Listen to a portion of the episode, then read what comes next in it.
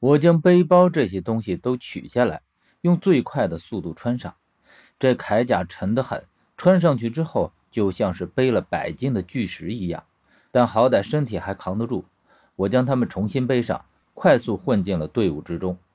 在我混进去的那一刻，我感觉身旁似乎不对劲，这个人的眼睛怎么一直老往我身上瞟？我于是转头看了他一眼，这不看还好，看到的。竟然是十三，而且他与我一样穿着铠甲混在阴兵当中，一脸无奈地看着我。可是他用眼神示意我别说话，同时暗示我看前面。可是我看了一圈，并没有发现什么特别的。他这才十分小心地跟我说：“前面还有个人混在里面。”还有人？那是谁？这里面只有我、十三和薛呀。薛虽然在前面，但很显然，十三说的并不是他。那么还会有谁呢？想到这里，我猛然想起了一个人——王大头，他也混在阴兵当中。看来，无论是我们还是十三、王大头，最终的目标都是要进入到玄鸟墓中。可是，他们进去究竟要干什么呢？而就算是我，也压根儿不知道薛耀我和他进去究竟是要干什么。短暂的交流之后，我们已经越过了镇魂鼎的所在，看到了近在咫尺的木门。说实话，这道木门无论是从建造上，还是从规模上，都要比魏氏族墓的那个要壮观不知道多少倍。两扇巨大的石门，足足有十来米高，而且一只玄鸟被雕在石门上。栩栩如生，眼看最前头的阴兵已经到了木门之前，可是他们的速度却丝毫不减。就在我以为他们即将撞上木门的时候，只听吱呀一声，木门竟然开了，阴兵纷纷进入到木门之中。就在这时，我看见了前面隔了一排的一个阴兵突然扭过头，而铠甲后面是一张溃烂的脸，突然出现在我的视线当中。这不是王大头又是谁呢？可是他却冲我诡异的一笑，然后我已经看见他手中拿着什么东西朝我扔了过来。他的动作来得实在太快，我甚至都还没有反应过来，就只见这个东西已经砸在了我的胸前。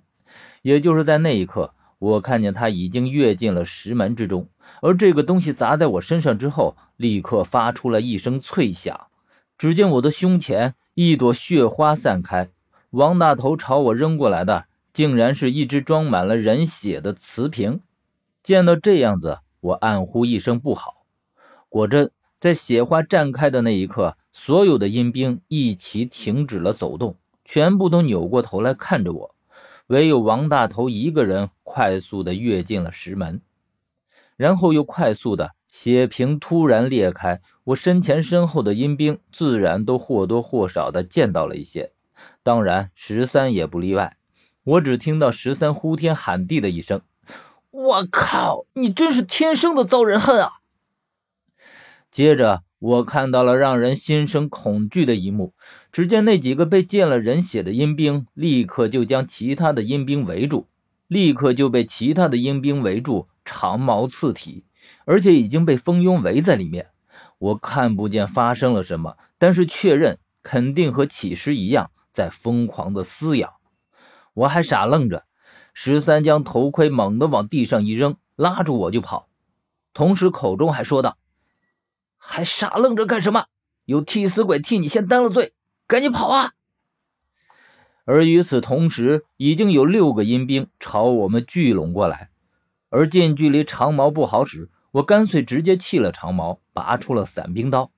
我和十三迅速从他们的间隙里钻过去，眼下是要迅速的避开这些阴兵的包围。如果被围在里面，当真是不堪设想。我眼睛瞄了一眼那几个被围攻的阴兵，只见他们已经被撕咬的不成样子，看上去惨不忍睹。我一想到这会发生在我身上，就不寒而栗。我和十三往石门里跑。可是阴兵已经阻住了我们的去路，不一会儿，我和十三已经被团团围在了里面，而且阴兵凶猛，我手中的伞兵刀根本就无济于事。先不说他们穿着厚重的铠甲，就算是他们的肌肤都坚硬如铁，伞兵刀根本就划不破他们的身体，反而刀口上已经出现了一道道缺口。就在这时候，围着我的阴兵突然被打开了一个口子，只见薛硬生生的开出了一条出路来。他说道：“快进去，